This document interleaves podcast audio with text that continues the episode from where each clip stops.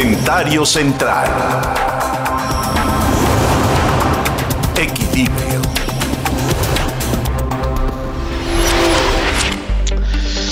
Parece ser que hacer las cosas bien en la cuarta transformación es demasiado complicado. Prever es imposible de pensarse. Todo se tiene que hacer al vaporazo y todo se tiene que hacer en el aire porque ahí las vamos componiendo. El día de ayer, el gobierno de México echó a andar su portal de internet, en donde eh, pues uno se podía registrar siendo adulto mayor de 65 años para recibir la vacuna contra el COVID. Entonces, una iniciativa que a todo mundo le sonaría lógica, ¿no? Una forma de mantener un registro y poder eh, así asignar citas en un plan de vacunación que por supuesto usted conoce perfectamente bien, ¿no? Porque, digo, si puede, agradecería mucho que se me explicara porque yo no conozco el plan de vacunación del presidente Andrés Manuel López Obrador. Sin embargo, en una intentona por eh, dar a entenderle al público que no solamente México cuenta con las vacunas, porque si tenemos las vacunas, pues tenemos para vacunar, por lo tanto podemos echar a andar un plan de vacunación, por lo tanto hay que abrir esta página web para que la gente se meta y, que se registre. En el momento en que se da a conocer la página, eh, el flujo de personas, como es de esperarse, es impresionante. México tiene 128 millones de habitantes.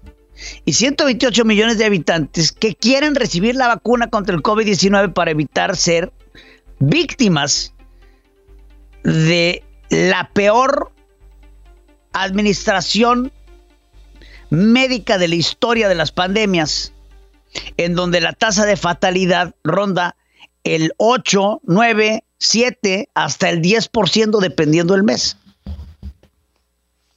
El flujo fue tal que la página nunca funcionó. No funcionó.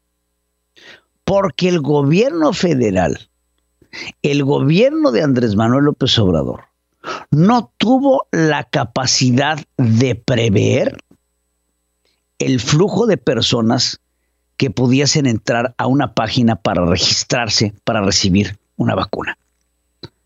Hay una desesperación por la gente por recibir la vacuna. La gente se la quiere poner. Más cuando te das cuenta de que uno de cada diez en México se muere. Ese es el nivel de impreparación.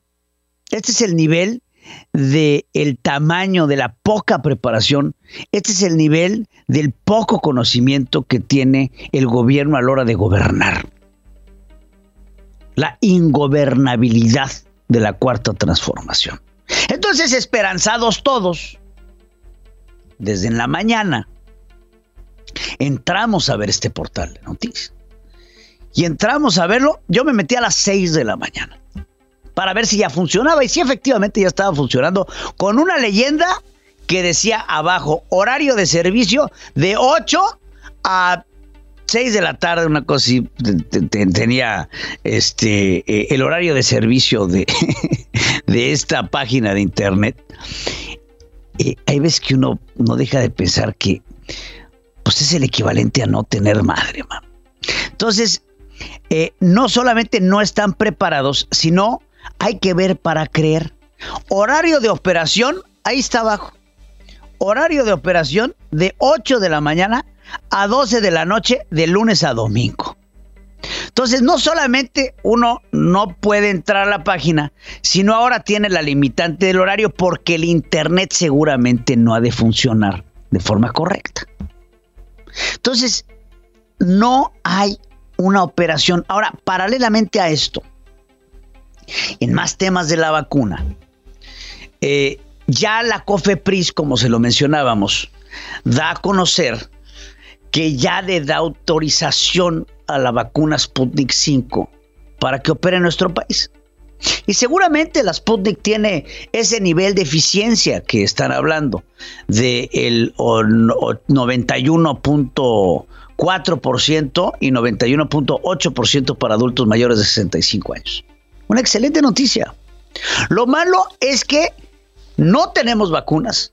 Se espera, dice todavía Hugo López Gatel, que en febrero lleguen 400 mil vacunas de Sputnik. Cuando se hizo la, el anuncio de, estas vacunas, eh, los primeros 15 días de febrero tenían que llegar 400 mil vacunas. Hoy estamos a día 3 de febrero entonces, todavía hay algunos días para que los rusos nos envíen las vacunas que no se podrían enviar hasta no recibir la autorización de la COFEPRIS.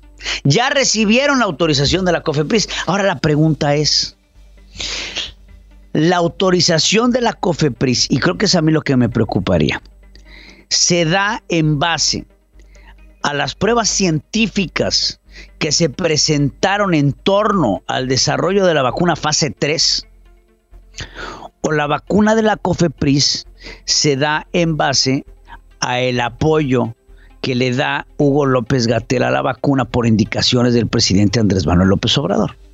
Porque tendrá usted que saber que la COFEPRIS ahora ya opera bajo las órdenes e indicaciones del encargado de la pandemia, subsecretario de Salud Hugo López Gatel. Entonces el jefe del jefe está diciendo, aprueba la vacuna. ¿Por qué? Porque nos engañaron con las otras vacunas. Porque nunca se compró nada. Porque en México nunca tuvo un contrato firmado en el cual se enviara vacunas.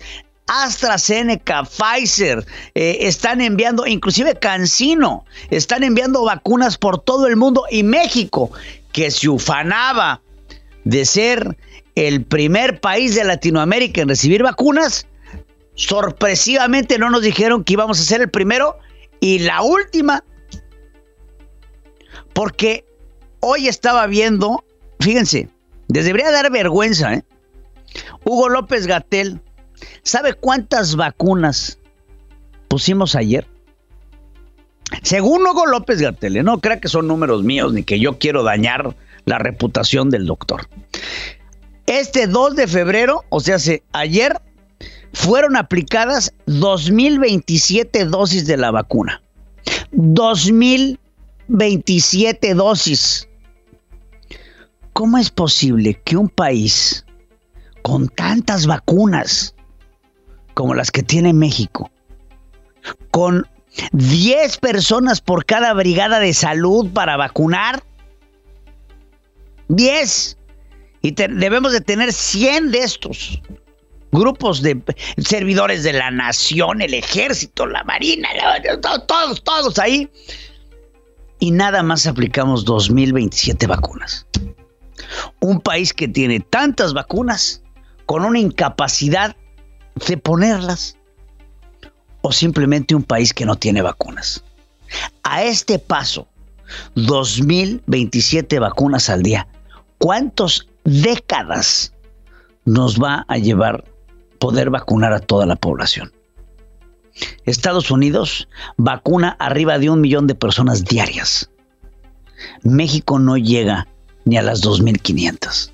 Es vergonzoso, lamentable, indolente lo que hace el gobierno mexicano. Para que tengas el dato.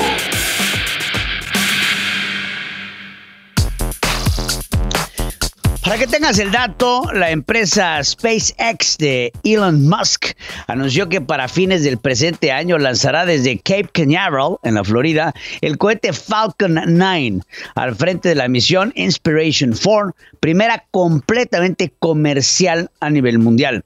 La compañía informó que este lanzamiento, que contará con una tripulación integrada por cuatro civiles, tendrá una duración de varios días y fue contratada por Jared Is Isaacman, CEO de Shift for Payments, quien donará los otros tres asientos. La tripulación completa, que será dada a conocer en las próximas semanas, recibirá entrenamiento de astronauta comercial por parte de SpaceX, tanto sobre el cohete Falcon 9 como sobre el módulo espacial Dragon. Imagínese usted, la preparación incluirá operación de microgravedad y gravedad cero, además de formación para emergencias, ejercicios de entrada y salida de naves espaciales, así como el uso de los trajes. La primera misión eh, civil en la historia de la humanidad, en donde los que van a ir al espacio no son astronautas. Recibirán entrenamiento para poder hacer esto, pero esto nos lleva un paso adelante a lo que serán las misiones espaciales, para que tenga usted el dato. La firma consultora de comunicación Prodigioso Volcán presentó una versión beta a Clara, un sistema de inteligencia artificial que analiza eh, la claridad de textos en español y ofrece orientación para redactarlos con mayor claridad. Bueno, eso le va a servir a personas como por ejemplo Tatiana Cloutier.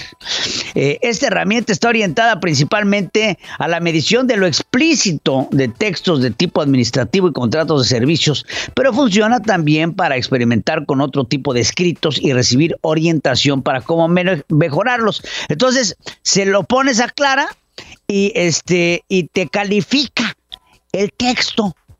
Hola, soy Clara. Mira, eh, y entonces esta, esta investigación de, resultados de lenguaje en base a la inteligencia artificial te lee el texto y te dice cuál es la claridad con la que estás expresando tus ideas para que tenga usted el dato. Este, este, este mecanismo tiene herramientas de puntuación, tecnicismo, slang, entre otros factores, para que tenga usted el dato. Astrónomos del Centro de Excelencia ARC para el descubrimiento de ondas gravitacionales han observado un magnetar radio ruidoso, que es una rara estrella de neutrones y uno de los imanes más poderosos del universo. El hallazgo sugiere que los magnetares tienen campos magnéticos más complejos de lo que se pensaba, lo que resulta un desafío de las teorías de cómo nacen y evolucionan con el tiempo. Este cuerpo astral descubierto en marzo del 2020 fue denominado Swift J18180-1607 tras una brillante explosión de rayos X, esta, eh, al observarlo se detectaron pulsos de radio distintos a otros procedentes de magnetares de radio fuerte. Para una mejor comprensión de la evolución de este descubrimiento, el equipo investigador lo observó en ocho ocasiones haciendo uso del radiotelescopio Circo Parks entre los meses de mayo y octubre del 2020 para que tenga usted el dato. Porque todos merecemos saber sobre nuestra economía. Don Dinero. Con Alberto Aguilar. Mm.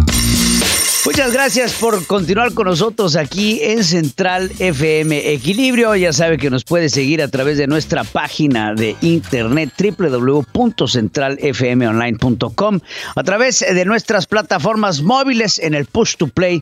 Baje nuestra aplicación Central FM Equilibrio para que nos pueda llevar a donde usted quiere. Y bueno, es tiempo de hablar con mi queridísimo Alberto Aguilar Don Dinero. Alberto, te saludo con gusto en esta mitad de semana. Hola Pedro, qué gusto saludarte, como siempre, un verdadero placer. Amigos, buenos días, como siempre, un gusto estar con ustedes esta mañana. Y bueno, pues eh, como saben ustedes, eh, Pedro, pues eh, se dio a conocer el dato del PIB la semana pasada, con una caída de nuestro PIB de 8.3%, que fue ligeramente mejor a el nivel que se había proyectado se había pensado que llegaríamos a 8.9, 9%, al final de cuentas se ajustó 8.3, es la cifra preliminar, pero bueno, básicamente son pequeñas décimas de punto lo que separa la problemática que se tuvo en 2020. Eh, siete trimestres consecutivos a la baja, que se dice fácil, estamos en una recesión enorme que nunca había registrado nuestro país. Y bueno, eh, desde hace tiempo les platicaba que esto pues va a repercutir en las instituciones bancarias. De hecho, todavía la problemática en las instituciones bancarias no se refleja porque ha habido planes de apoyo, planes, de auxilio a la clientela. Bueno, hoy quisiera platicarles en particular de otro segmento, eh, pues que es muy importante y como son, como es el caso de los intermediarios no bancarios. También en ese caso, pues eh, esta cruenta crisis que estamos enfrentando, la peor de la historia contemporánea, eh, pues todavía no se refleja en los balances de muchas de estas instituciones. ¿Por qué? Porque ellos también pues han hecho esfuerzos para reprogramar eh, eh, digamos, los pasivos que tienen con sus clientes. Eh, cuando hablamos de, de intermediarios no bancarios, ¿de qué estamos hablando? Bueno, pues estamos hablando de rubros tan importantes como las OFOMES, las arrendadoras, las uniones de crédito, las OFIPOS, estas, estas instituciones que tienen que ver con el ahorro popular. Y bueno, claramente en todos ellos hay una realidad diferente, ¿verdad? Pero sin embargo hay similitudes, hay cosas en común de lo que sucedió el 2020, en donde, bueno, fue un 2020 muy apretado en cuanto a su actividad, eh, todos ellos con esfuerzos de reestructura y, bueno, eh, me parece que una disminución importante también de todos ellos de sus utilidades. De hecho, ya hay datos a septiembre de la Comisión Nacional Bancaria, esta institución que encabeza Juan Pablo Graf, y en general, bueno, además de que hay una disminución de la actividad, del crédito y de las utilidades, también hemos visto un fenómeno que seguramente va a crecer un poco más, que es la insolvencia. Por ejemplo, el índice de morosidad de las OFIPOS está en 12.5%. Además, bueno, este año sabemos arrancó muy complejo, un primer trimestre dificilísimo, quizá un primer semestre también complicado. Eh, y yo creo que, bueno, pues la película ni siquiera se ha terminado de ver. O sea, hay eh, rubros en la actividad económica muy afectados, toda la industria en general, el comercio, el sector inmobiliario, el turismo, el transporte.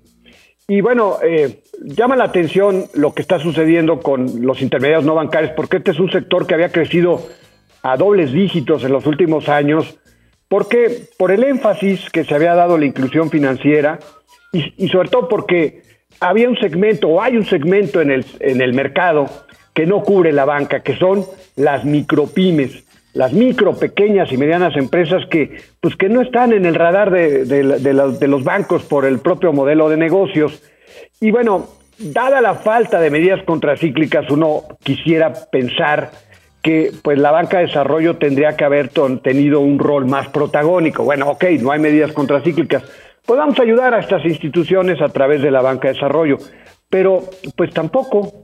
Y lo que hemos visto también con datos a septiembre es que la cartera de la banca de desarrollo apenas creció 2.9%. O sea, en medio de la peor crisis contemporánea, eh, pues eh, la cartera de la banca de desarrollo un pírrico crecimiento de 2.9%. Sus ganancias incluso crecieron 22.4%, o sea, se privilegió la rentabilidad más allá del apoyo a los sectores. La de Nacional Financiera, primero con Eugenio Nájera y ahora con Carlos eh, Noriega, su actividad incluso cayó 8.3%, pero eso sí, cuando revisa uno el Banco del Bienestar, que pues está dando recursos digamos, a las personas, a, la, digamos, a, repartiendo dinero, bueno, pues esta, su, su, actividad crediticia creció 12%. Eh, para los no bancarios, además de poder sostener el crecimiento y contener la moracidad, el reto ahora también está en el fondeo, o sea, cómo allegarse de recursos para seguir prestando barato, que ese es el gran reto. Eh, justamente de este tema se habló hace unos días al asumir la SOFON Felipe de Jesús Alaices. Eh, estuvo ahí José Orol Bosch de la Bolsa Mexicana de Valores. Se habló de 20 SOFOMES que se han financiado a través del mercado, 135 mil millones de pesos, pero bueno, hay 1.700 SOFOMES y obviamente no todas pueden acceder al mercado. Tampoco las OFIPOS, tampoco las uniones de crédito, tampoco muchas arrendadoras. Y bueno, obviamente en este sector de los intermediarios no bancarios hay desesperación de no contar con una banca de desarrollo promotora. Sin estímulos fiscales, bueno, pues esto ayudaría muchísimo. Eh, se estima que en la astringencia actual, eh, pues el FIRA, por ejemplo, de Jesús Elizondo, se ha distinguido en lo que es el campo, o sea, él se ha movido un poquito más, pero no es el caso, por ejemplo, de Financiera Nacional de Desarrollo, que lleva Valdemar Hernández, que prácticamente está muerta. Y bueno, ya les decía, de Nafin y Bancomex demasiado moderadas. Así que en este año difícil, complicado, eh, pues vemos este sector tan importante para la inclusión financiera con problemas y lo peor de todo es que con una banca de desarrollo que tampoco ha hecho diferencia. Y pues eh, ya que estamos hablando de rubros en problemados, hoy quisiera comentarles también de los salones de fiesta. Este es otro sector apretadísimo. Antes de la, de la pandemia generaba 14 mil empleos. Hoy está, digamos, al 20% de la plantilla que quedaba. Ya se imaginará lo que está sucediendo con los meseros, con los cocineros, con los músicos, con los ballets, con todo el personal que trabaja ahí. La Asociación de Recintos y Banquetes de la Ciudad de México que lleva Larisa Navarro y Valeria Jiménez, bueno, ya han presentado al gobierno capitalino eh, protocolos para regresar de manera segura. Eh, la presentación se hizo al titular de Desarrollo Económico del Gobierno de la Ciudad de México, que es Fatlala Acabani. Y bueno, eh, todavía no hay una respuesta, se está construyendo un plan de aperturas la idea es que puedan regresar con aforos de 20 o 30%, con espacios abiertos de día, para que las borracheras sean menores, claro, y no haya descuidos en la sana distancia. Pero bueno, como les digo, todavía no hay nada. Pero en su caso, el tiempo apremia. Ya arrastran un pasivo estos negocios aquí en la capital de la República, solamente 700 millones de pesos por las cancelaciones de muchos eventos. Y de no poder abrir para el 15 de marzo, se estima que se plantea el cierre ya de muchas empresas y la liquidación de sus activos. Y ya para concluir, Pedro, amigos, quisiera comentarles, hoy habrá una reunión importante en el ámbito del turismo, la organiza la CONAGO. El año pasado el turismo cayó 55% en sus ingresos internacionales, sus ingresos nacionales. Urge tomar medidas de fondo para impulsar al turismo, pero medidas de fondo no, pues algunas cosas, los pueblos mágicos y temas ahí de convenios con las luchas para, seguro esto, promover a México. Bueno, nos quedamos sin el órgano de promoción, las embajadas no son precisamente especialistas en ese tema y seguramente todo esto se va a, reunir, se va a tocar en la reunión de CONAGO. Va a estar por ahí Carlos Mendoza, el gobernador de Baja California Sur, que es el que encabeza el comité relacionado con turismo, estará Braulio Arzuaga del CENED, estará también Luis Niño de Rivera de la Asociación de Bancos de México, José Manuel López de Concanaco, José Medina Mora de Coparmex, y llama la atención, en el programa no está incluido Miguel Torruco, titular de Sectur, que tendría mucho que decir y mucho que platicar con la iniciativa privada en torno a lo que hay que hacer para que México pueda contrarrestar el impacto de la pandemia en este sector tan afectado como es el turismo. Pues Pedro, amigos, el comentario, el comentario de negocios de esta mañana, mitad de la semana, miércoles, aquí en la capital de la República, Pedro. Oye, eh, Alberto, eh, llama la atención, a mí también me llama la atención que no esté Miguel Torruco, porque además desde antier Ayer eh, Miguel Torruco está muy insistente con querer declarar al turismo como actividad esencial para poder reactivar. Y bueno, uno pensaría que una reunión de este nivel eh, pues, tendría que incluir al secretario de Turismo y más cuando se está hablando de una reactivación eh, del turismo económica después del cierre que nos pone Canadá, que nos afectará en gran medida con el turismo canadiense en México y una reactivación en este sector que representaba eh, el segundo ingreso más importante del país. ¿Sabes cuál va a ser el impacto, Pedro, de estas medidas que se implementan por Canadá en, términos económicos? Eh, lo calculó y bueno, pues el impacto va a ser de mil millones de dólares. O sea, ese va a ser el golpe que va a recibir eh, México por las medidas que se han tomado de Canadá de restringir todos los vuelos eh, hasta marzo, me parece, no recuerdo bien la fecha, pero es algún día de marzo.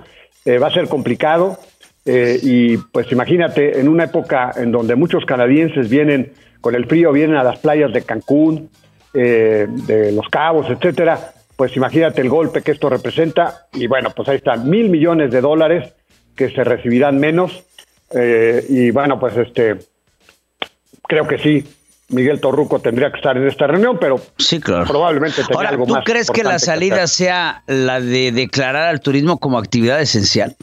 No, yo creo que no. No, realmente se necesitan eh, otro tipo de disposiciones, eh, eh, Pedro. Se necesitan un plan integral de apoyo al sector turístico, con apoyos fiscales, este, subsidios, este, lo, bueno, lo que hemos platicado, todas estas medidas contracíclicas que no se han querido implementar, se tendrían que implementar en una industria como la industria sin chimenea, que es tan importante y tan generadora de empleos.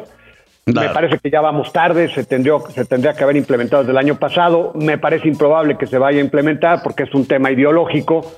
Pero bueno, con declarar eh, como esencial a la industria turística, pues no, no se va a resolver la problemática, la profunda problemática que vive el rubro turístico, Pedro.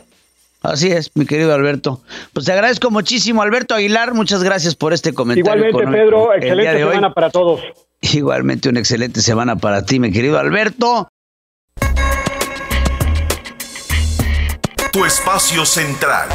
Listos para escucharte y darle difusión a tus proyectos. En Central FM. Equilibrio. Y bueno, damos paso aquí en este espacio central a Erika Ortiz Flores. Ella es directora ejecutiva de una fundación que se llama COI AC. ¿Y eh, a qué se dedican? Te saludo primero, Erika. Hola, mucho gusto. En Fundación COI trabajamos para atender, para contribuir a proteger el derecho a la salud de los pacientes con cáncer y estamos hemos atendido a más de 3.500 pacientes en Ciudad de México, en Guadalajara y en Tijuana. Y pues tenemos este tema de, darles calidad, de darles trato digno a estos pacientes. Los números, pues ahorita mañana ya es el Día Internacional contra el Cáncer y los números están en aumento. Entonces tenemos que seguir trabajando por la detección oportuna, por el tratamiento con calidad, este acceso al tratamiento y también tenemos que pues apoyar a que tengan una calidad de vida durante el tratamiento. Entonces, pues esos son los programas de fundación. Seguir en detección oportuna, este, con mastografías, con ultrasonidos, lo hacemos gracias así a programas de Gol por México y, que, que, hacemos para que más mujeres puedan tener esta detección oportuna. Y también ofrecer calidad de vida implica desde el que tengan su mastografía, su prótesis, su preluca, su manga, una despensa que les hace la diferencia en este momento tan complicado y que tengan más calidad de vida. Y este, la parte de acceso, pues sí necesitamos ahí en las fotos están viendo una entrega de pelucas o cuando toca la campana de la victoria, la parte del acompañamiento emocional, es sumamente importante que cuando terminan la quimioterapia puedan tocar esta campana de la victoria y eso es lo que queremos, que se vea el cáncer como una nueva oportunidad y no como muerte, que mucha gente ubica el cáncer como que se termina y no, no necesariamente, muchas veces pues, se puede salir adelante si se detecta a tiempo. Oye, platícame, Erika, eh, ¿cómo surgió Fundación COI? Pues mira, Fundación COI surge pues ante la necesidad del país, como sabes, eh, pues urge una atención este con trato personalizado, cercano, digno y la presidenta, la señora Ruth Ruiz de Pérez Falla, toda la familia tomaron esta causa en sus manos para hacer una diferencia y poder soñar con tener lugares en donde se ofrezca la infraestructura. Al momento son cinco sedes. Nuestro sueño a largo plazo es tener más.